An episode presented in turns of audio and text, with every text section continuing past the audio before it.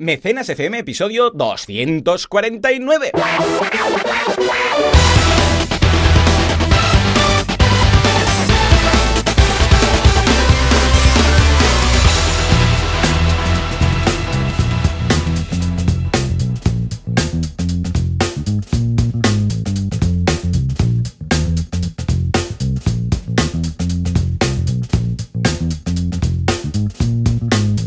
Buenos días a todo el mundo y bienvenidos un día más, una jornada más, un sábado más a Mecenas FM, el programa, el podcast en el que hablamos del fantástico, fantabuloso mundo del crowdfunding, crowdfunding, crowdfunding, llámale como quieras, pero lo vas a escribir mal. ¿Quién hace esto? Joan Boluda, consultor de marketing online, director de la Academia de Cursos para Emprendedores boluda.com y Banaco, con V y dos Cs, no equivoquéis, esto sí, escribidlo bien, experto en crowdfunding, Valentía Concia, que podéis encontrar en cualquier campaña que tenga un éxito notable. Valentí, muy buenos días. Muy buenas, qué guay esta presentación, ¿eh? Me ha ¿Has visto? Me he inspirado, me he inspirado, me he inspirado. Empieza el año, tienes tiempo de prepararte cosas después que los niños hayan empezado el cole. Y mira, salen estas intros alternativas, como el programa de hoy, que también va a ser muy alternativo. Pero antes, cuéntame un poco, ¿qué tal? ¿Cómo va la semana? Pues la verdad es que muy bien, ha sido una semana ya intensa porque he empezado, he hecho vuelta al cole, ¿no? Eh, he pasado por el ISABA, eh, he estado en Barcelona haciendo cursos, o sea que realmente, impartiendo, quiero decir, he vuelto al cole, básicamente. Y bien, una semana mm, extraña porque la gente tenía cuatro días. Nosotros al final, yo empecé a trabajar el lunes, el día de Reyes, o sea, estuve ahí a tope ya generando contenido y todo. Eh, pero ¿qué ocurre? Que cuando tienes que mm, dedicar todo un día a impartir un taller, em, claro, el contenido lo tienes que generar como antes para no quedarte sin ese día, ¿no? Y eso hace que las campañas, hay que las, campañas también, pero que las semanas se complican un, se compliquen un poco. Pero la verdad es que muy bien. Al final ya estoy acostumbrado a, prever estas cosas y tengo algo de buffer y con eso se, arregla bastante. Y luego también un montón de campañas activas. Sigo con seis campañas activas que para ser enero es mucho, porque fijaos, en, eh, en agosto me pasó igual. En agosto este año tuve campañas activas, cosa que tradicionalmente era un mes que parábamos. Y enero, siempre diciembre, enero son meses flojitos y este año tener seis campañas en un mes de enero hmm. es muchísimo, muchísimo para un mes de enero. Luego mm, puedo llegar a ocho o diez, o a veces, a veces, excepcionalmente, supero las diez activas. Pensad que, claro, mi trabajo son campañas activas y campañas preparándose. O sea que, claro, tienes que sumar todo lo que estoy preparando, ¿no? Así que intenso, también estos días que he hecho de vacaciones me han servido para replantearme cosas y, mejorar, que esto es importante. Y encima hemos estrenado el nuevo podcast, el de No Tenemos Jefe, de los miércoles, que también es otro pequeño slot más, ¿no? Y todo eso, que es un eh, cajón, sí, lo, juntamos con, mi intención de estar a tope con, con Arán, ¿no? Que esto es importante, dedicarle el máximo tiempo a mi hijo y a mi familia, que es un poco el propósito de cada año, ¿no? Porque ya llevo años con esto, cuando antes incluso de Arán, ya dedicar más tiempo a amigos, familia y tal. Que creo que cada año tenemos todos no solo yo, sino todas las personas deberíamos intentar eh, centrarnos en eso, que realmente es lo más importante de todo, ¿no? Aunque el trabajo, evidentemente, para mí es una pasión, no puedo definirlo de otra forma y, me encanta, ¿no? pero vaya, y de novedades de cursos, que también, claro, en plan, no me expliques tu vida, dime los cursos. No, pero mola, mola, ¿eh? Porque esto es interesante. O sea, el hecho de replantear, de pensar, venga, va, año nuevo, ¿cómo lo voy a enfocar? ¿Qué voy a hacer con mi tiempo? Yo también, este año, ya sabes que uno de mis proyectos es no hacer proyectos, ¿eh? no empezar mm, proyectos es nuevos. Importante. Y he tenido que decir que no muchas cosas, incluso cuando me planteaste lo del nuevo podcast y digo, es que no, es que no, me hace mucha ilusión. Pero es que no. es que sé que no, no, no, no, que, que no, no doy más de sí. Con lo que de momento lo estoy cumpliendo, ya veremos, a ver qué, pero de momento bien. Sí, a nivel, digamos, de, de clases, estamos en el curso de la guía del creador, uno de seis, porque sabéis que serán seis cursos, ya en diseño de campaña, ¿vale? Así que si estáis en la clase de esta semana, veréis todo lo que es la parte de diseño, la introducción, porque luego vendrán otras partes importantes. Y en el curso de pitching, de pitch deck en equity crowdfunding, ¿vale? Del documento de pitch deck, porque esto es el documento, no, no pitching, digamos, eh, abierto en el vídeo o ante unos inversores, sino el documento que presentas a las eh, plataformas de crowdfunding. Estamos ya con el problema, que es una parte importantísima, definir el problema. Está siendo muy chulo porque estamos repasando ejemplos reales de pitch deck y vamos desgranándonos paso a paso, uno a uno, y mirando cómo han explicado cada uno de estos apartados. Así que la verdad está quedando muy, muy guay. Y esto, hasta aquí, esto es todo, amigos. Muy bien, pues mira, veo tu curso y añado el mío que es esta semana el curso de Facebook Ads, que es la gran plataforma publicitaria después de Google Ads. Ya sabemos que son estas dos. Google Ads actualmente, ¿eh? hoy en día. Ya hoy estamos, ¿qué es? 10, 11, 11. 11 de enero del 2020. Oh, cuesta decirlo y todo. 2020, qué redondito. bueno, pues el caso es que estas dos redes publicitarias son las que se lleva la palma en prácticamente todo. Entonces, una es más para gente que está buscando un producto, que es Google, y luego la otra es para gente que no lo está buscando, pero que le puede encajar, como es precisamente Facebook Ads. Alguien que tiene ciertos intereses, le gusta el yoga, le gusta esto, lo otro, y que puede estar interesado en ver un anuncio pues, de una escuela de yoga, en su ciudad, por ejemplo, o una academia de yoga online, o yoga, yo que sé, acroyoga, o lo que haga falta.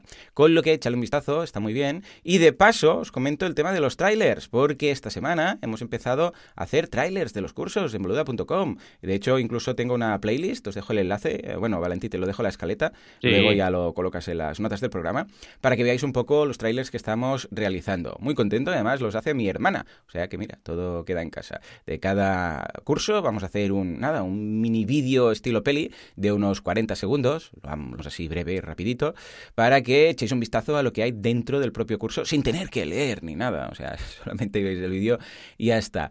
Es un experimento que estamos haciendo, ya os diré qué tal, si funciona y os lo recomendaré si es que funciona bien, para vuestros membership sites, ¿eh? siempre y cuando tengáis contenido. Imagínate, Valentí, pues que te mm. digo dentro de, sé, tres meses, Valentí, esto vale la pena. Entonces podrías hacer trailers de, cursos de uh, Banaco. O no, te digo, Valentín, nada, no he notado nada, no, no te mates ahí porque no vale la pena. Como tú ya dejas de por sí una, una clase eh, introductoria, pues igual mm. vale más la pena dejarlo como lo tienes. Con lo a mí me ha gustado mucho, ¿eh? O sea, a mí creativamente, que me enseñaste cuando estabas ahí preparando, eh, me gustó muchísimo. Me gustó muchísimo y creo. Mi intuición dice que puede funcionar, pero evidentemente esto se tiene que validar con datos. así que ya nos dirás cómo va. porque si no es opinática y no es Exacto.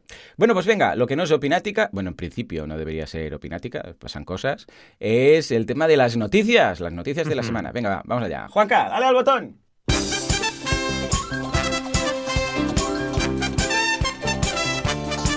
El PPE, no PP, el señor PP, sino el Partido Popular, pide fiscalizar los crowdfunding. Emprendiendo desde Zaragoza con... ¿Cómo? Con crowdfunding. ¿Cómo vas, cómo vas a emprender? Y nos vamos a Sevilla. Mira, estamos haciendo todo el panorama español, escucha tú. A hablar del inesperado éxito de Blasfemo. Mío. Finalmente una duda, ¿cuánto cuesta lanzar una campaña de crowdfunding? Don Feiro,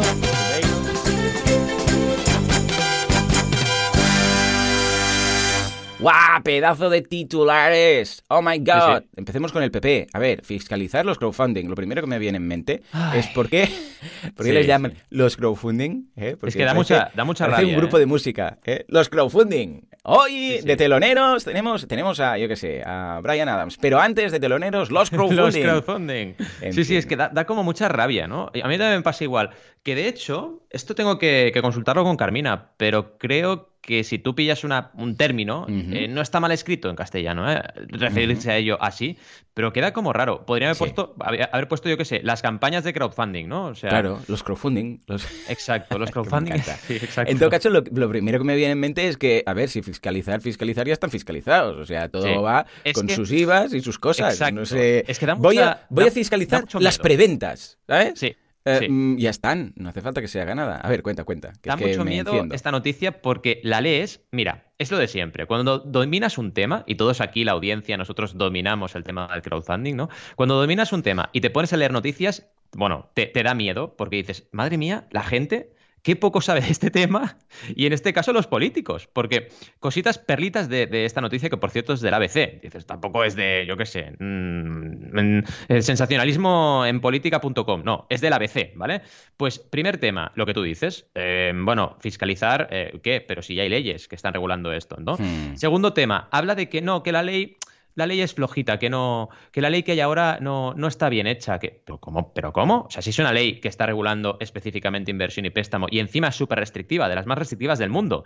O sea, ¿quieres encima meter más restricciones? Vamos mal. ¿Qué ocurre? ¿Qué hay detrás de todo esto? Y es leerlo entre líneas. Detrás de todo esto es que el señor Pedro Sánchez, nuestro presidente, ha utilizado el crowdfunding ¿vale? Y ha utilizado el crowdfunding y resulta que esto, digamos, en la ley de eh, financiación de partidos no está específicamente mm, detallado, ¿vale? Como no está detallado en esa ley específica, el PP pues está que trina con este tema porque es en plan, ah, está hecho crowdfunding y como no está en la ley de partidos tenemos que meterle caña, ¿no? Bueno, ya, señores, pero es que eso es un tema entre políticos, de pelitas entre políticos, pero la realidad no es esa, o sea, la realidad para la gente de la calle es que el crowdfunding está extra, yo diría que extra regulado, no, no, todo lo contrario, ¿no? Está regulado en exceso. Hmm. Entonces, perdón, no, no vamos bien.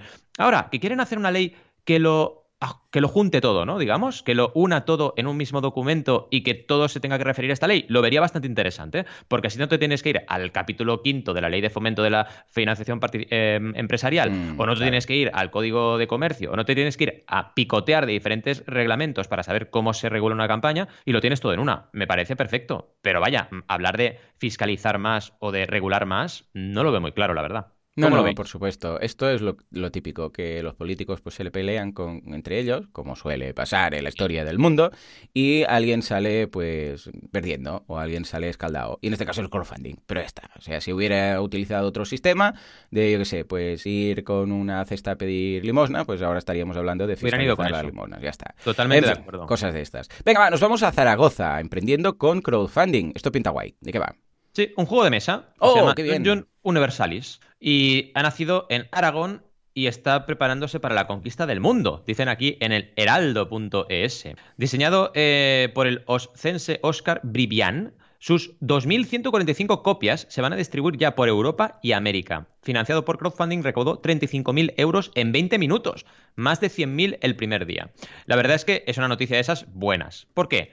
Porque es un puntito más en, oye, hey mundo, esto del crowdfunding funciona, se puede hacer bien, eh, puede hacerse con mucha calidad. Además, hay una foto de Oscar en la noticia que sale con el juego y está 100% prototipado. Entonces me quito el sombrero porque es como se tienen que hacer las cosas. No arriesgarte a que luego haya problemas de prototipado, haya problemas de, bueno, más que de prototipado, de producción, tengas problemas porque hay cosas que no tienes bien planificadas como las miniaturas o las cartas o la calidad de la caja. Tienes que prototipar. Y aquí en la foto se ve que está todo perfecto. Incluso el arte de la caja y todo está súper bien diseñado.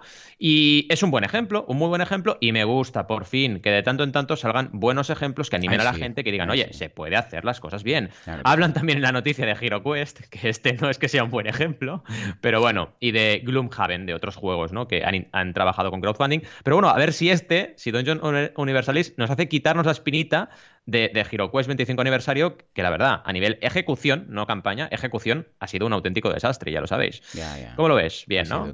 Sí, sí, muy bien. En este caso, fantástico. De hecho, me anima mucho porque, como nosotros estamos en la plena pre-campaña del juego del emprendedor, pues imagínate tú, ¿no? Yo encantado de la vida. Muy bien, muy bien. Ay, qué bien, qué bien. Noticia positiva, como la de Blasfemos. Éxito inesperado, pero entre comillas. A ver, cuéntanos, ¿qué pasa con este peacho de campaña?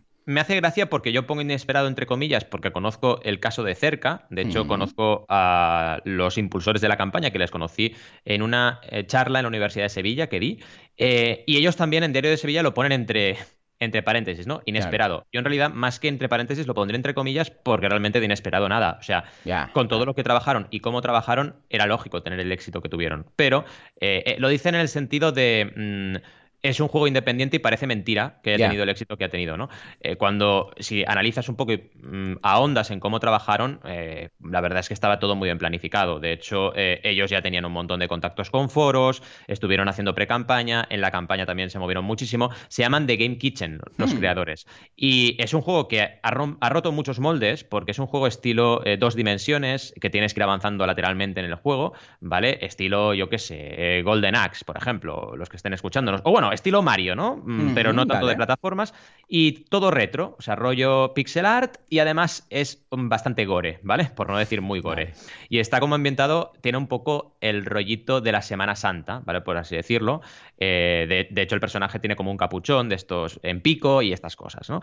Es bastante chulo porque coge cosas del folclore y lo que hace es, pues, gorificarlos, ¿no? Transformarlo en gore, que esto a mucha gente no le gustará, es lógico, y aquí para eso estamos, para libertad de opinión, pero a mucha mucha gente otra le ha encantado, ¿vale? Y eso ha tenido mucha parte de éxito, pero como siempre en esta vida, y lo explican, el éxito es la estrategia. De hecho, en menos de 24 horas eh, doblaron la cantidad de 50.000 dólares, ¿vale? O sea que 100.000. Mm, mm. O sea que esto, sin una buena pre-campaña, y esto la audiencia nuestra lo sabe perfectamente, es imposible. Así que, evidentemente, eh, esto demuestra que, trabajaron bien y demás, evidentemente, mi estudio del tema, ¿no? Que, estuve con ellos y les pregunté.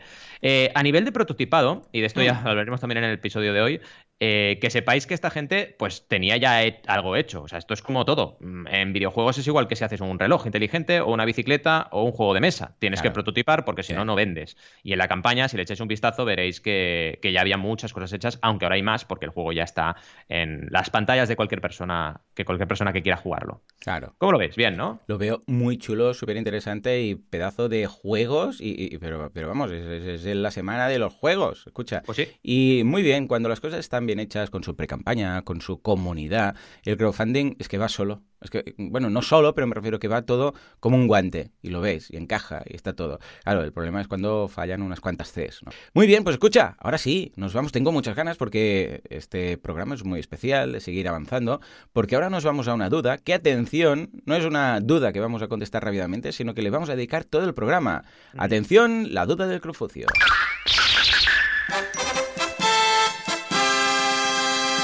Pues sí, pues sí, ¿por qué? Porque hoy vamos a analizar cómo y cuánto y por qué cuesta una campaña de crowdfunding. Ojo, estamos hablando de cuánto cuesta montarla. O sea, hay un previo que dices, esto me lo gasto todo del día menos X al día cero, considerando el día cero el día del lanzamiento de la campaña, ¿vale?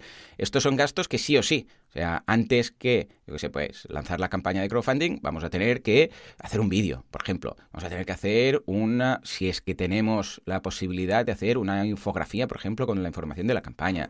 Vamos a tener que, igual, pillar a un consultor. Vamos a tener que hacer un prototipo. Bueno, todo lo que estábamos comentando y mil cosas más, ¿vale? Bueno, esto es el pregasto, para entendernos, que es el día que yo lanzo la campaña y ya me lo he gastado. Y esto no hay quien me lo devuelva. Y luego veremos que durante la campaña también, de forma opcional, hay la posibilidad de gastar, o mejor dicho, de invertir, ¿no? Y al final veremos qué ha pasado, ¿no? Igual la campaña ha salido, igual no ha salido. Pero todos esos gastos o toda esa inversión que hemos hecho en este lanzamiento, que ojo, Luego iremos comparando con un lanzamiento de un proyecto habitual, un proyecto normal. Dices, vale, si esto lo hago sin, sin crowdfunding, hmm. ¿qué me cuesta? Pues lo vamos a ir viendo. Pues ¿A cuánto sube? ¿no?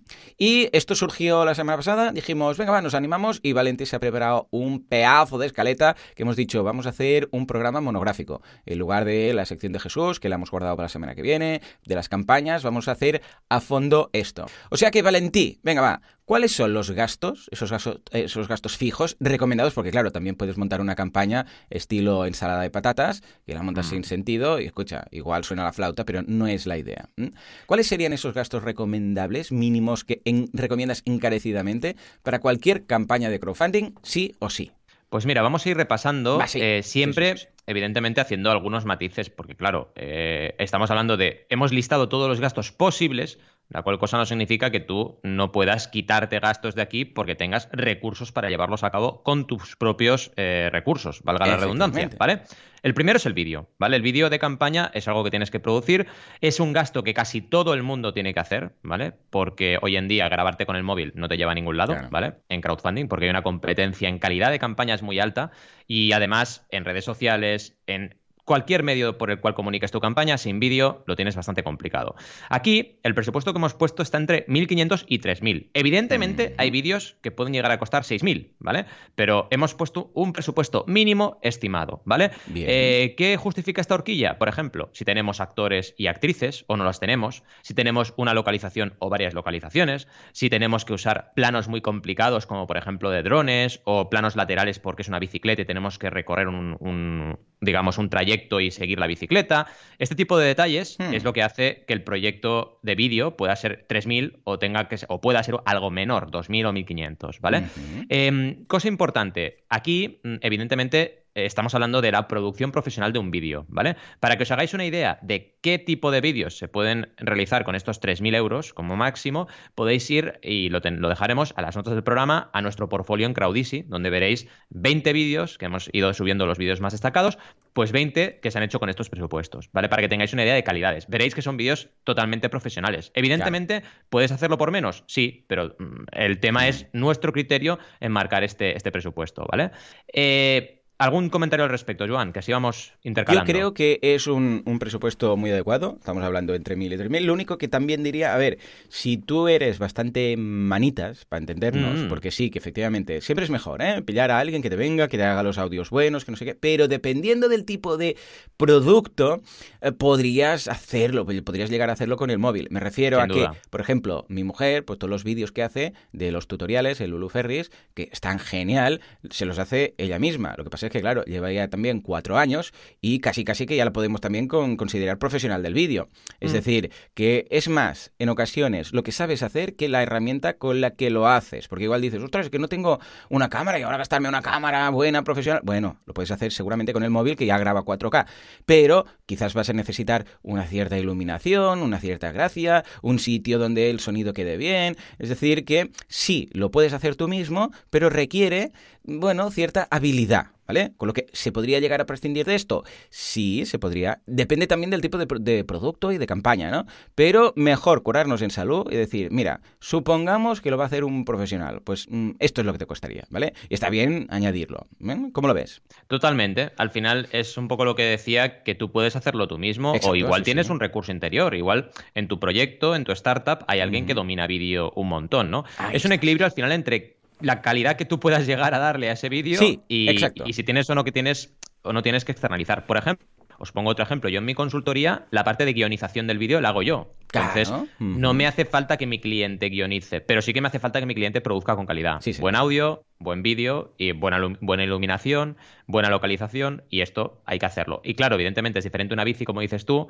que un club de costura, que una libreta. Sí, señor. Cada proyecto tiene su. y cada creatividad tiene su, requerimiento de coste, ¿no? Pues venga, va, dicho el bit, nos vamos a la fotografía de campaña. Venga, va, que va muy ligado. Estamos aún en el mundo audiovisual.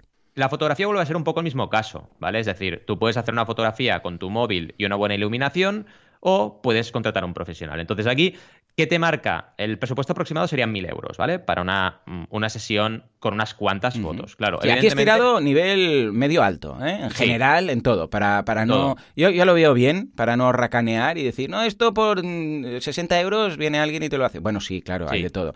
Pero vale la pena que tires alto, lo digo también para situar a la audiencia, ¿eh? Aquí nos hemos puesto muy pros, porque sí que es cierto que igual alguien dice, pero escucha, si la sesión de fotos, yo sé, pues de, del, yo sé, de la boda me la hizo un fotógrafo por 200, eh, esto es menos, o la comunión del niño, no sé qué, unas fotos de retrato 60. Vale, no es exactamente lo mismo, porque claro, igual requiere un día entero de un fotógrafo haciendo mil fotos. No es lo mismo una bicicleta que te tienes que jugar la vida de ponerla en medio de la calle, como hizo tu hermano, esas, esa campaña ahí de bicis en medio de Barcelona, que ir a casa de alguien y hacerle cuatro fotos. O sea, ya va bien, Valentí, que, que marques un estándar de nivel muy pro. Es que pensad que, por ejemplo, lo que decías de la sesión de fotos, yo tengo sesiones de fotos, ahora con el Peque hacemos unas cuantas, ¿no? Pero es distinto que la familia vaya a un sitio, a un estudio, y se haga una foto, que, por ejemplo, que el fotógrafo tenga que ir a la sesión de rodaje, que eso es algo muy habitual en crowdfunding, a hacer fotos en directo de modelos que están con zapatillas, porque la campaña es de mm. zapatillas. Claro, es diferente. Es toda una jornada diaria más la edición de fotografía. Entonces, por eso estamos manejando estos, estos mínimos, ¿no? Sí, sí, sí. A partir, a partir, de ahí es lo que tú dices. ¿Puede ser menos? Sí, por supuesto. Mm, pero depende del caso. Y hay que, mm. aquí también la figura de los consultores, que seríamos tú y yo, es lo que marca un poco eh, maximizar o optimizar más bien el presupuesto de nuestro cliente, ¿no? Decir, no, no, es que esto no hace falta por esto y por lo otro. Ah, vale, vale, perfecto, pues tiramos por aquí. Y claro, tenemos que adaptarnos a toda la posibilidad que hay en el crowdfunding, que es, como decíamos, desde bambas, unas zapatillas veganas, por ejemplo, a, una libreta o, incluso una bicicleta eléctrica, que veremos un ejemplo al respecto, ¿no? Entonces, claro, esto hay que tenerlo muy presente.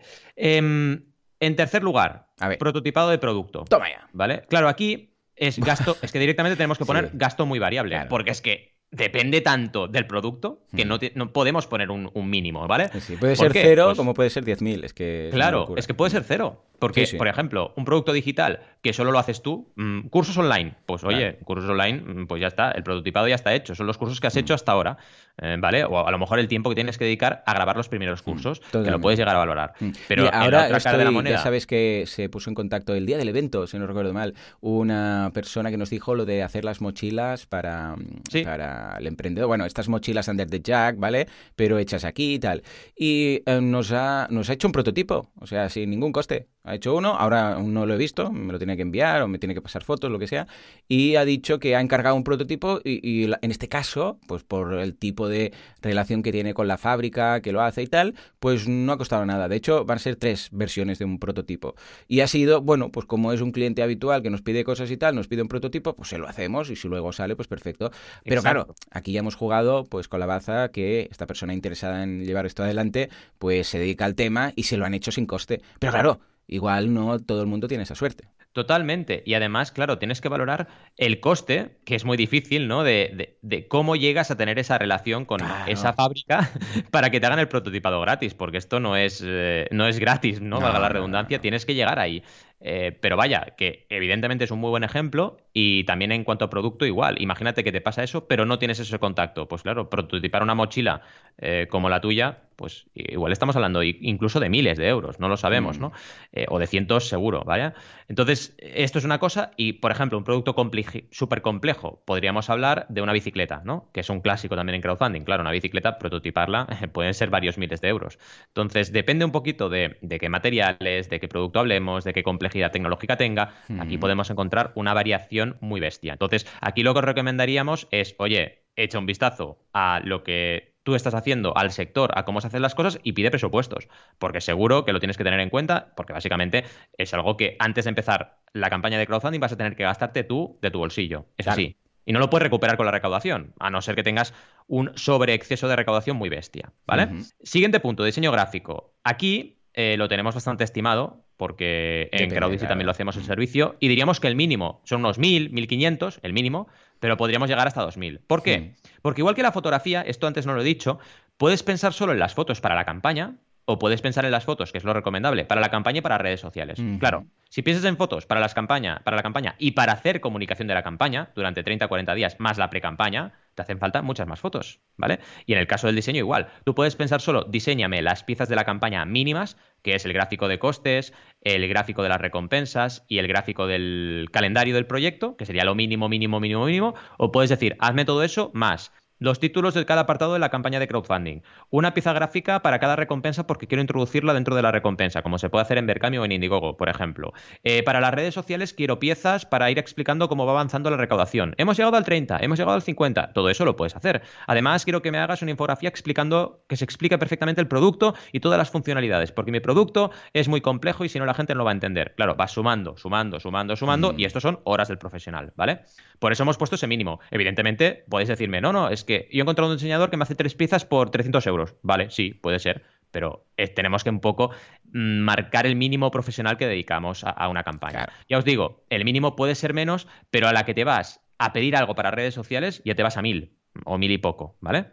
Aquí, comentarios. Bueno, básicamente es lo que comentábamos de si, si tienes gracia y controlas un poco, o tu producto es un producto, como decíamos, que es relativamente simple hacer el tema del diseño gráfico, porque es, pues que sea, unas capturas de pantalla, por ejemplo, que dices, no, es que mira, Sí. es un software que se ha desarrollado, que aquí la gente lo que quiere ver es el software y tal, pues claro, te puedes ahorrar un capítulo importante. Pero si, escucha, lo que tienes que hacer es, como por ejemplo hemos hecho nosotros, con la guía del emprendedor, la guía del creador, con incluso Escuela, Pun- eh, Escola.cat, que hicimos esa campaña, eh, necesitas un poco de diseño corporativo para que todo tenga gracia, como las campañas que analizamos ahora, ¿vale? Todas las campañas de, yo sé, juegos de rol, de juegos de mesa. Todo esto necesita un diseño y unos mock-ups que si lo haces tú puede quedar relativamente cutre. Con lo que, en este caso, más vale curarnos en salud y marcarlo. De aquí, de este Sí. checklist, que luego veremos el total y todo, la idea es que vosotros penséis los que podéis activar y desactivar. Es decir, Exacto. igual dices, no, no, es que yo soy diseñador.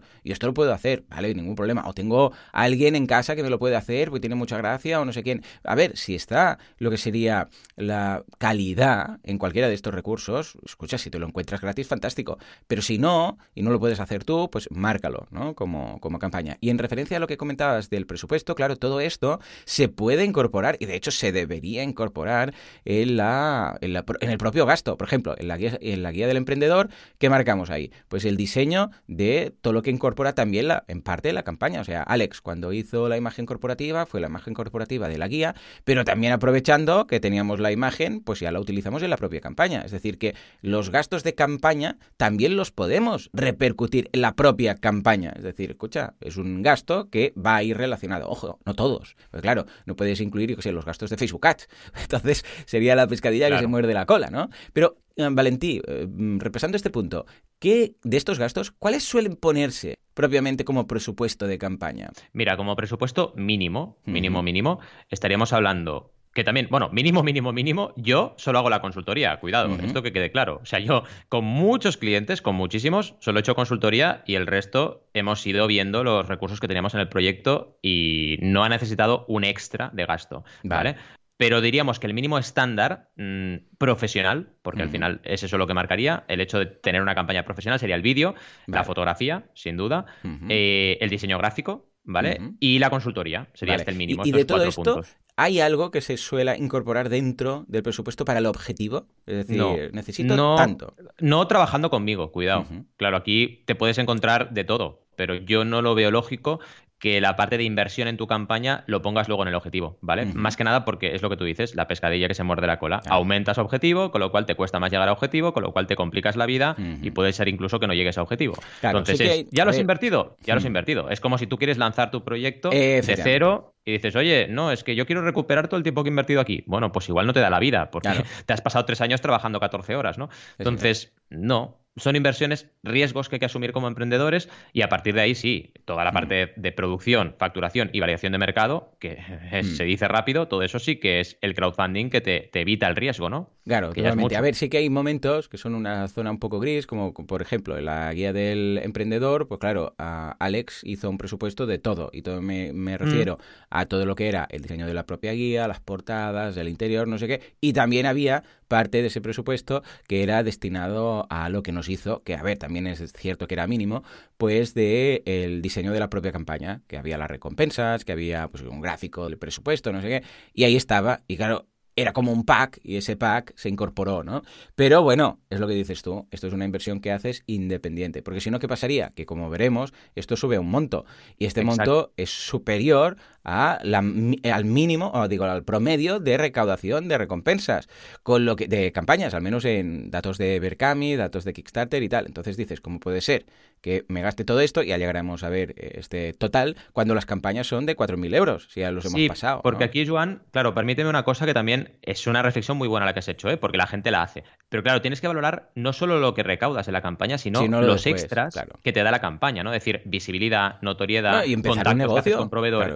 Exacto, ¿sabes? Que esto la gente no lo ve, no lo ve hasta que no lo vive, claro. Cuando ya lo has hecho y ves todo lo que te reporta una campaña, a nivel de inercia de, facturación, a nivel de, contactos que tienes, claro, dices, ah, es que esto también es un beneficio que obtengo. Pero claro, de entrada solo se ve el dinero, como bien dices. Sí, señor, sí, señor. Muy bien, venga, va, pues nos vamos ahora al fantástico mundo del copywriting. Sí, aquí claro, entraríamos ya en la fase, digamos, de gastos extra recomendados, ¿vale? Digamos así. Digamos... esto era el mínimo, ¿no? Claro. Salir con vídeo, con diseño corporativo, con fotos. Vale, ahora nos vamos a, rizar el rizo. Exacto, rizar el rizo. Claro, copywriting. Hombre, yo con muchos clientes he hecho el copywriting yo y el cliente, mismo, claro. Pero evidentemente una profesional o un profesional del tema lo hace mucho mejor. Así que a veces es necesario tener este punto. También aquí digamos que podríamos incluir barra traducción, ¿vale?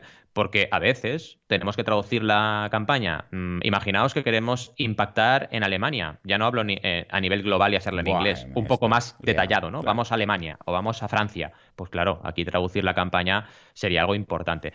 que sepáis que aquí la traducción va por palabras, el presupuesto. Así que claro, poner un presupuesto vuelve a ser una tontería, porque depende del número de palabras que tenga una campaña, te van a cobrar más o menos. Así que es totalmente variable. Pasa como el, el prototipado, ¿no? Pero a, nivel, digamos, de, copywriting podríamos estar en 1000, 1500 por ahí, y podríamos aquí incluir una parte de traducción, ¿vale? Sería un gasto un poco genérico, digamos, de adecuación lingüística de la campaña. ¿Qué ocurre, por ejemplo? Si tú, tu proyecto es una guía, como ocurría en nuestro caso, hay una parte importante aquí de corrección, ¿vale? Claro, la corrección es un gasto que sí que puedes imputar a la campaña, porque en el fondo lo que estás haciendo es, si llego a objetivo, la guía va a producirse y va a corregirse, por lo tanto es un gasto que viene después de la campaña. Pero el copywriting de la propia campaña es así, que la tienes que pagar antes ese servicio antes de lanzar la campaña de crowdfunding, ¿vale?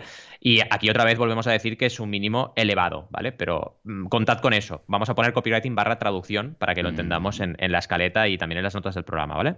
¿Cómo lo una vez más, sí, sí, una vez más coincidimos y es si tú tienes gracia y sabes hacerlo y el tipo de campaña es un tipo de campaña que se puede escribir relativamente de una forma fácil si eres conocedor de ese mundillo, pues adelante. Pero si el tipo de campaña requiere que haya un profesional o tú no tienes gracia escribir viendo, escucha, mm, porque no es solamente escribir y escribir bien, sino escribir eh, de forma que acompañe. Eh, no me gusta decirlo de escritura persuasiva, porque parece que tengas que ser un malvado riéndote de la gente, porque esto de persuadir pues tiene una connotación negativa, pero debe acompañar o invitar al usuario a ver que esto le encaja y que haya un CTA al final. Con lo mm. que, de la misma forma del guion del vídeo, pues es lo que decimos, si se te da bien, estupendo. Pero si no, deberíamos poder o valorar que lo haga otra persona.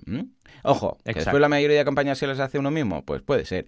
Pero si vemos que está en nuestro DAFO en el apartado de debilidades, pues mejor que lo haga uno, porque todo suma. Y ahora nos vamos a algo que nos toca muy de cerca, que son los consultores, crowdfunding y marketing online. Cuéntanos. Claro, fijaos que vamos como subiendo el nivel, ¿no? es decir, vale, tú llegas hasta aquí y lo que está, exacto, llegas hasta aquí y lo puedes hacer tú solo con los profesionales, vale, perfecto. Pero ¿qué ocurre si hace falta que alguien te ayude a plantear la estrategia, a plantear incluso todo lo que hemos hablado hasta ahora, es decir, a plantear la producción de la campaña propiamente dicho, a plantear el día después, la postcampaña, cómo produces en serie, todo lo que ya sabemos que hace un consultor de crowdfunding, ¿no?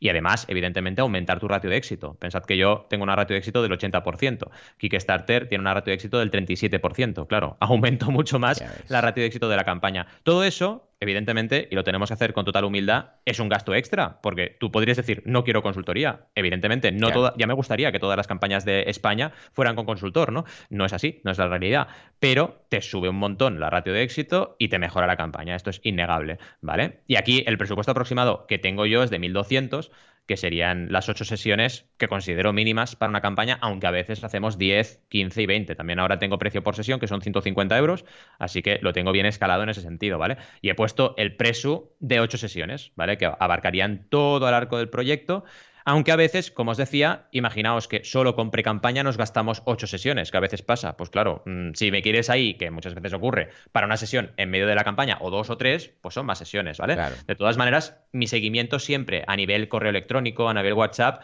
ya cuando entro en un proyecto que, me han pagado los 1.200 euros, que son las ocho sesiones, ya estoy ahí, estoy ahí para cualquier cosa. Lo que evidentemente es un extra es otra sesión más de, de Skype de una hora, ¿vale? que esto evidentemente tiene, tiene un costo. Y ahí tenemos pues sí, un mínimo. Y básicamente es un mínimo mm, bastante certero porque no hay muchos servicios de consultoría, al menos en España actualmente. Con lo cual, mi precio, digamos que marca un mínimo bastante, bastante cierto, ¿no? Totalmente. Pues escucha, Visto esto, nos vamos al consultor, pero en este caso de mi zona, ¿eh? del marketing online. ¿Has colocado un aproximado 2000? Sí, yo creo que puede ir de. ir Depende de la campaña, pues claro, depende de tantas cosas esto. De 1000 a 2000, pero ya os digo, no es lo mismo alguien que lo tenga. Claro, es como si alguien me viene y me pide una consultoría, no, no una sesión de Skype, ¿eh? que esto está claro y tiene un precio cerrado y tal, pero una consultoría, claro, a ver, ¿se tiene que empezar a crear una pre-campaña y comunidades de cero y nos vamos a tirar un año aquí? Porque puede ser el caso. Hay campañas de Belantier que ha dicho, hey, esto lo empezamos, pero primero crear comunidad. Y se ha tirado un año creando comunidad antes de lanzar la campaña, ¿vale? Claro, un año de sesiones y de seguimiento va a tener un precio. Pero si resulta que es alguien que dice, hey, Joan, que ya tengo mi comunidad, tengo no sé cuántos seguidores en no sé cuántas partes, no sé qué, estoy pensando esto, básicamente es encauzarlo. Igual con una sesión, o con dos sesiones, o con un mes de paso lo tenemos. Con lo que va a depender mucho de la situación inicial de esa persona. ¿Por qué? Porque una, una consultoría o un acompañamiento para lanzar una campaña de crowdfunding es exactamente el mismo, idéntico. Igual hay alguna pincelada, algún detalle de cambio, que lanzar un proyecto online. Es lo mismo. O sea, lo que pasa es que en una campaña de crowdfunding tienes 30 días para validarlo, 40, y en un lanzamiento online tienes toda la vida que quieras hasta que te hartes, ¿vale? Es decir, un lanzamiento puede ser un lanzamiento durante un año y puede ser progresivo y podemos empezar y ir a hacer un lean startup, un, un producto mínimo viable y lanzando poco a poco y tal. En cambio aquí es, hey, esto se tiene que validar en 30, 40 días, ¿vale? Con lo que esto e, efectivamente va a marcar una diferencia, pero antes, esto es lo mismo fortalezas, bueno, el análisis DAFO, el CAME que va a continuación, el Canvas, todo esto, lo debes tener igual, a no ser que estemos hablando de crowdfunding social o de otro tipo de cosa. Si tú lo que quieres, y estoy pensando sobre todo en recompensa o, equity, eh, vamos, si lo que quieres es convencer que tu proyecto es chulo para que te lo compren o que pasen a ser socios de tu empresa, escucha, yo lo veo mm, exactamente igual. Tenemos que validarlo, tenemos que ver cuál es el cliente, tenemos que hacer una pre-campaña, mm, tanto si es para lanzar un proyecto como si es para lanzar una campaña de crowdfunding. Entonces, esto va a depender mucho. Pero, ojo, es lo mismo. Alguien tiene una idea y quiere lanzarla poniéndole el dinero o pidiendo el dinero. Pero pedir el dinero en crowdfunding es hacer una preventa para validar. Es que, es lo mismo, es que no hay diferencia. Luego sí, evidentemente que hay, eh, como digo, eh, algunas peculiaridades en cada caso. Pero creo que está bien, pues un presupuesto como que has colocado de 2.000 euros, que podría cubrir aproximadamente pues el previo de alguien que tenga ya cierta comunidad. O que tenga dinero, porque entonces sí, ya veremos mm. más adelante cómo puedes, sin comunidad, petarlo en una campaña de crowdfunding y, vamos, recaudar millones si hace falta. Con lo que, muy bien la aproximación. Y ahora sí, nos vamos ya a rizar más el rizo con un gestor de redes sociales, un community. Claro, aquí community, eh, el mínimo, mínimo, mínimo podríamos decir que sería un eh, mínimo de entrada que pueden rondar los 1.000 euros o 750 euros aproximadamente y luego el variable, ¿vale? Por mes, claro, porque esto al final, en redes sociales, puedes estar hablando de dos, tres meses, ¿vale? Mm, eh, cuidado, incluso podemos irnos a cuatro o cinco si contamos pre-campaña. Entonces, claro, si contamos todo eso y contamos los meses que nos hacen falta, contando un presupuesto mínimo de unos 500 euros aproximadamente y unos cuatro meses, estaríamos en 2.000 euros de fijo, ¿vale? Que serían los, eh, todos los meses que, necesitamos eh, community. Más, claro, el variable que es si requieres inversión en ads, ¿vale? En Facebook Ads, en Instagram Ads, que esto evidentemente es totalmente variable, porque tú puedes decidir invertir de 50 euros a 5.000 o 50.000 euros, ¿no? Entonces, esto hay que tenerlo muy presente, que es un variable. Entonces, hemos puesto un aproximado que es, digamos, el mínimo del fijo que te cobraría por mes esa persona que estaría dedicada a las redes sociales, ¿vale? Esto es diferente de una agencia, cuidado, ¿vale? Estamos incluyendo todo como si tú te montases la agencia a, la carta, digamos, ¿no? Porque claro, la agencia a su vez tiene expertos en redes sociales que también están trabajando en las campañas que llevan ellos, pero claro, la agencia te cobra un global, ¿vale? Así que sería montártelo tú y tener una persona que te está asesorando durante todo el tiempo que requieras. Y repito, es un tema de mínimos, pero es algo que siendo un extra, en algunas ocasiones, en algunas campañas, es interesante tener ese refuerzo por N motivos, porque a lo mejor la persona que está dedicándose a la campaña puede dedicarse a toda la parte de generar actualizaciones, contestar comentarios, estar atento y atenta a lo que ocurre, pero no puede generar el contenido para las redes y estar monitorizándolo. Bueno, pues en ese caso haría falta un, un experto en redes sociales.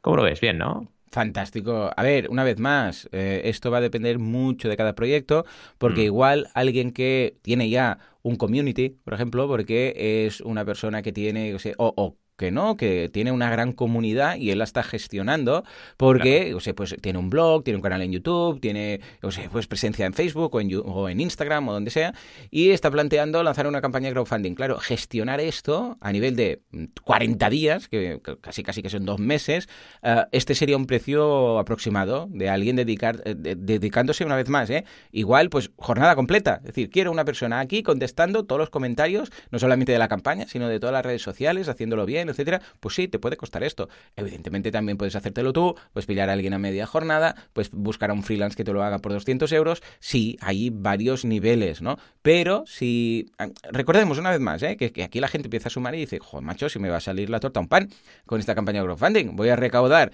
mil y voy a gastarme diez mil. Eso no, no puede ser. Bueno, después haremos la reflexión final, ¿no? Pero estamos hablando de nivel, o sea, de hacer una campaña profesional muy profesional. O sea, estamos hablando de decir, es que no vamos a reparar en gastos, no vamos a aprovechar que yo sé un, un poco de Photoshop, que mi cuñada sabe hacer vídeos mm. y que no sé quién. No, que sí, que todo esto forma parte de tu fortaleza en cuanto al DAFO, las conexiones que puedes tener, las habilidades que puedes tener y todo lo que te vas a ahorrar. Estamos hablando de alguien que no tiene conexiones, que no tiene gracia para hacer nada, excepto su producto.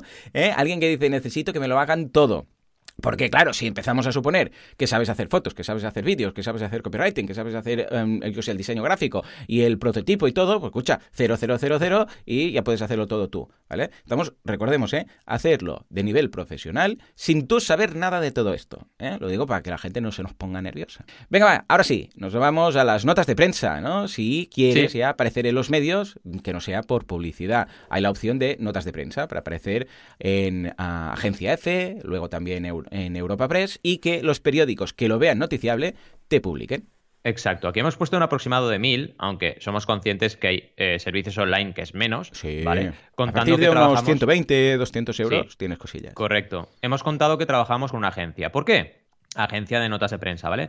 ¿Por qué? Porque el contacto que tienen con periodistas en agencia, pues si es una buena agencia, es mucho más estrecho. De forma que al final, mm. como en la vida, eh, siempre funciona igual en la vida, los contactos en este caso son vitales, ¿vale? Porque si tienes el contacto adecuado, tienes muchísimas más probabilidades de salir en tantos medios, ¿vale? Entonces, es una forma, una vez más, de hacerlo súper profesional y contando que salimos garantizado en medios. Dicho esto, tengo que también hacer la reflexión. ¿Esto nos va a servir para, digamos, recaudar mucho más en la campaña? No tenemos ni idea. ¿Por qué? Porque puede salir en medios, con hmm. enlace, sin enlace, con crowdfunding bien escrito, con crowdfunding mal escrito. O sea que es realmente es una pequeña mini lotería. Dicho esto, visibilidad sí que te da. Pero esto es como la gente que dice, quiero hacer ruido en las redes. Bueno, pues saca una cacerola y grábate con la cacerola haciendo ruido, ¿no? Porque, ¿qué es ruido? Porque al final dices, si no tengo un retorno, si no tengo una venta, cuidado. Yo aquí soy muy crítico, ¿vale? Igual que lo soy muchas veces con inversión en redes, porque a veces no, no te sale a cuenta, ¿no? Hay que plantear bien la estrategia y luego ver cómo convierte tu campaña y a partir de ahí decidir si inviertes o no. Así que pensad también que en esos gastos, si tenéis un consultor, como Joan, como yo, pues os organizaremos y os diremos cuándo es mejor gastar y cuándo es mejor no gastar. Porque las dos cosas son importantes, ¿vale? Al final, si ese dinero en toda startup, en todo proyecto, para cualquier emprendedor o emprendedora, es vital. Eh, cada euro, cada céntimo de euro, ¿no? Y para eso estamos nosotros.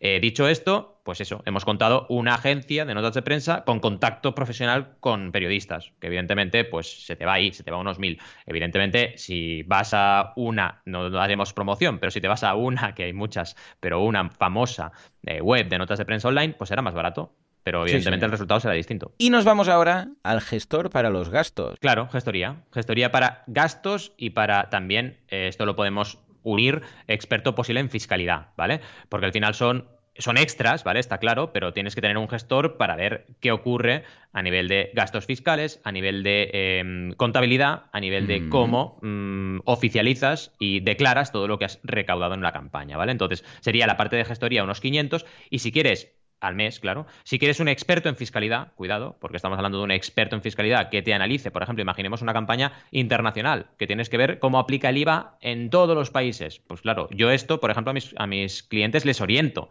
pero siempre digo lo mismo, digo, yo no soy experto en derecho fiscal, ¿vale? Internacional. Entonces, claro, si quieres esto, hay que pagarlo, ¿vale? Mm. Y hemos puesto un, aproximado de 1.500 para tener ese estudio digamos, de fiscalidad internacional para tu campaña de cómo te aplica. Mm. Piensa que con estos 1.500 dices, uy, es mucho. Sí, claro, pero igual te estás ahorrando, eh, depende de lo que recaude tu campaña, te estás ahorrando 5.000 euros, ¿vale?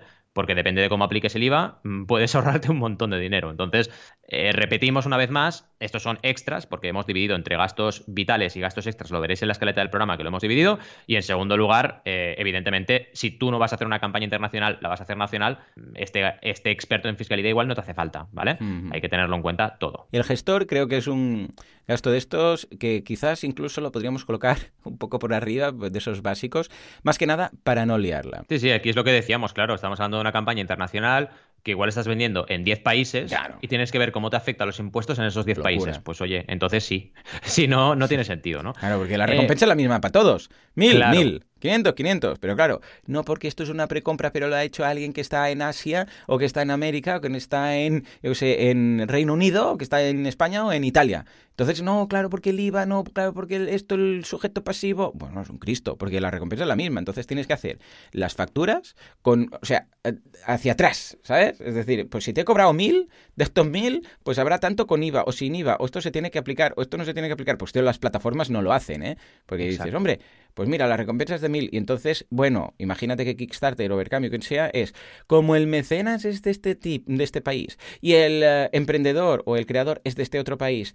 Y además esto es una preventa. O no porque esta recompensa no es preventa, esta recompensa es dar las gracias, con lo que no es preventa, es como donación. Entonces, en función del producto o de la recompensa como tal, del origen del comprador, o sea, en este caso del mecenas, y del vendedor, en este caso del, creador, esto debe llevar IVA, no debe llevar IVA, debe ser la inversión del sujeto pasivo. Esto no te lo hace la plataforma, ¿eh? Exacto. no, no, no, eso eh, totalmente de acuerdo y muy buen apunte. O sea, pensad que esto lo tenéis que hacer vosotros, ¿no?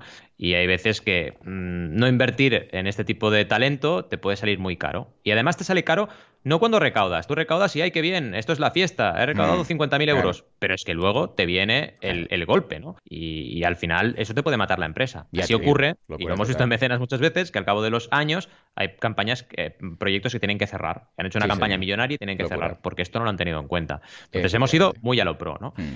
A nivel de totales, fijaos que sí, si, controlamos los gastos mínimos recomendados, considerando que el prototipado es variable, o sea, este no lo metemos. Y tampoco metemos aquí publicidad, ¿eh? Exacto, sería solo vídeo, fotografía y diseño gráfico, sin contar prototipado, aunque lo hemos puesto en mínimo recomendado porque lo es, pero es variable 100%, pues estaríamos en 4.000 euros, que es menos de la media de recaudación en crowdfunding, que serían 5.000, ¿vale? ¿Qué ocurre? Si sumamos todo lo otro, nos vamos al doble. 8.000, 8.200, ¿vale? Con todo. Pero claro, la, gente puede decirnos, pero a ver, es lo que decíamos, ¿no? Mm. Si yo estoy pidiendo 4.000 euros porque no los tengo para montar este proyecto, porque digo 4.000, que ya sabemos que es el promedio, ¿no? De, recaudación de campaña en, en Berkami. Bueno, debe ser un poquito más ya. 5.000, ¿no? Más o menos. y resulta, vale, 5.000, sí, es cierto. Y resulta que me tengo que gastar 8.200, escucha, voy a perder dinero, ¿no? Claro, pero es que lo que decíamos, no es la campaña como tal, que a ver, que hay casos que sí, ¿eh? que puede ser que con la campaña pagues todo y te sobre y todo lo que quieras, ¿no? Pero para mí, desde mi punto de vista y para emprender, básicamente, esto es lanzar un negocio. Es la inversión que haces tú para lanzar un negocio. Que no tiene, yo es lo que siempre digo, si la campaña de crowdfunding no hace falta que tenga margen. Es validar lo que me interesa. Luego, ya, ya está, ya lo habré creado, ya tendré el prototipo, ya tendré el molde, ya tendré no sé qué, y empezaré a vender. Y ahí empezaré a ganar dinero. Valentín siempre hace hincapié en que hay un poco de margen, ¿no? También a veces por imprevistos. Pero esa es la idea. Pero claro, cuando alguien le dices, escucha, es que necesito sacar un libro, por ejemplo, y son 5.000 euros que me pide, yo qué sé, pues la editorial, la imprenta, y resulta que a los 5.000 les tengo que sumar 8.200 de campaña de crowdfunding, pues escucha, casi que pague yo los 5.000 euros a la, a la editorial, bueno, a la imprenta, que hacer una campaña de 8.200, que me voy a gastar más, para mm, conseguir 5.000, ¿sabes? Pero hay que, no hay que olvidar que el crowdfunding, en este caso, es venta también. Entonces, si tú le pagas a la imprenta y tienes los libros, ¿vale? Los tienes impresos y ya está. No has vendido nada. En cambio, con una campaña de crowdfunding ya habrás vendido. Entonces, ahí está la clave. La clave está en que una campaña de crowdfunding no es o no debería no debería, ¿vale? Porque esto evidentemente cada persona lo, ve como quiere. Yo profesionalmente nunca la considero una manera de pedir dinero o una manera de cubrir gastos. es una cosa distinta. Es un híbrido entre una herramienta, evidentemente, eh, financiera y una herramienta de marketing. Y aquí está la clave, ¿vale? Porque estás vendiendo a la vez. Entonces, ya no solo es los 5.000 de recaudación, es que son los 5.000 de recaudación y las 100 personas que te han comprado ya. Cuidado. Y cómo esas 100 personas hablan de tu libro a otras personas. Entonces, ese es un punto. Segundo punto, pensad que lo mínimo, mínimo, mínimo, si queréis, es, son 10 euros al mes en banaco.com para aprender de cursos online. y en boluda.com también, ¿vale? Entonces, eso sería lo mínimo, mínimo, mínimo. Porque si tú inviertes todo tu tiempo en aprender y hacer todo lo que hemos detallado hoy, pues claro, eh, no tienes ningún coste. Entonces, hay que tenerlo todo presente. Y yo lo que sí recomendaría, mínimo combo, cuidado, mínimo combo sería estebanaco.com, boluda.com, más una sesión de consultoría con nosotros. Porque una sesión, aunque sea, te podemos orientar por dónde ir, ¿no? Hmm. Y eso sería lo mínimo, que estamos hablando de, muy poco, ¿vale? Estamos hablando de menos de mil euros, ¿vale? Entonces, eso sería un pack mínimo para una persona, como decías tú, que, oye, mm, tiene que empezar una campaña de crowdfunding y tiene muy pocos recursos. Así que recordemos también eso, porque si no la gente, lo que tú dices, se va a escandalizar, ¿no? Un estudio de mercado profesional, ¿eh? Digo, no de, bueno, yo me lo hago, pido a alguien, no, estamos hablando de unos 20, 25 25.000 euros, ¿eh? Más o menos. O sea, de, de, una empresa seria, ¿eh? Que se dedique a hacer bien los estudios, ¿no? De, o sea, una empresa que dice, bueno, yo te... No un estudio de mercado low cost, como yo siempre hablo de pillar Google Trends. No, no, no. Gente que sale a la calle, hace encuestas, o sea, bien analizado. Tranquilamente te puedes subir sin despeinarte, ¿eh? 20, 25.000 euros. Claro, que no tiene nada que ver. Y además, que es un estudio que al final te dice sí o no, que tampoco ha prevendido nada, como el caso del crowdfunding. Si queréis, en Escaleta podemos poner una sección que sea gastos bootstrapping, ¿vale? Sí. y ponemos estos, ¿vale? En plan, gastos de mínimo, mínimo, mínimo, ¿sabes?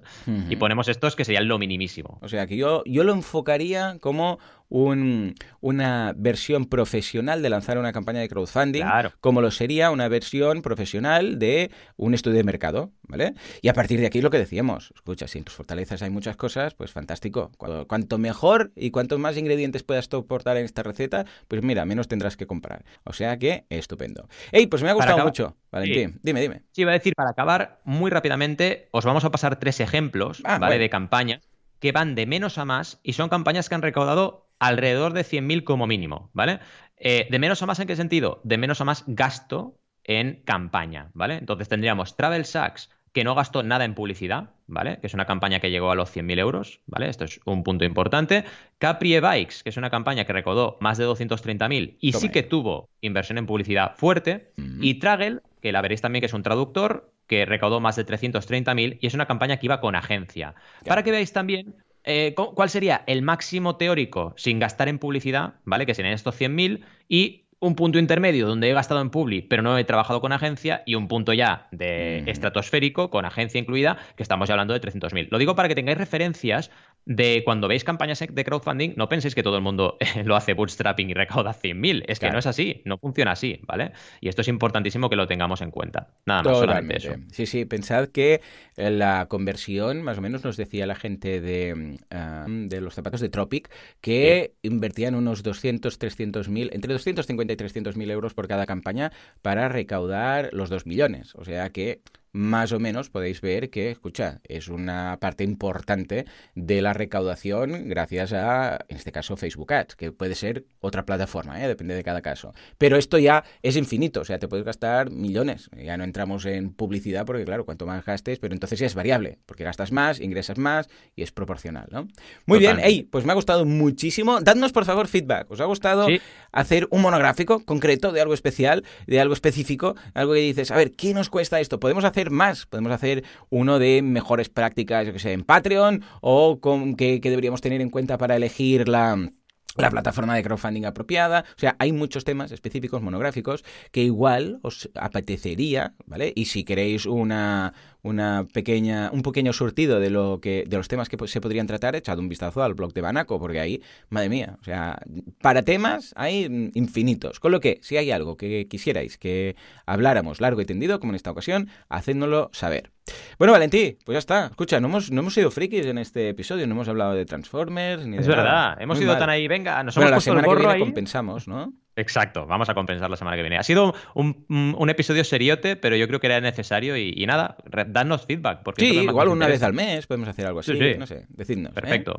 En todo caso, como siempre, muchísimas gracias por todo, por vuestras valoraciones de 5 estrellas en iTunes, por vuestros me gusta y comentarios en iVoox, gracias por estar ahí al otro lado, suscribiros a los cursos y hacer todo esto sostenible. ¿Qué digo? ¿Qué cursos? He puesto el play de siempre. Bueno, sí, suscribiros a los También. cursos de banaco.com y de boluda.com por hacer, y así también hacéis todo esto sostenible, ¿por qué no? Y apuestos, mira, colamos aquí el CDA. En todo caso, señores, nos encontramos aquí dentro de una semana, dentro de siete días. Hasta entonces, Hasta luego. adiós.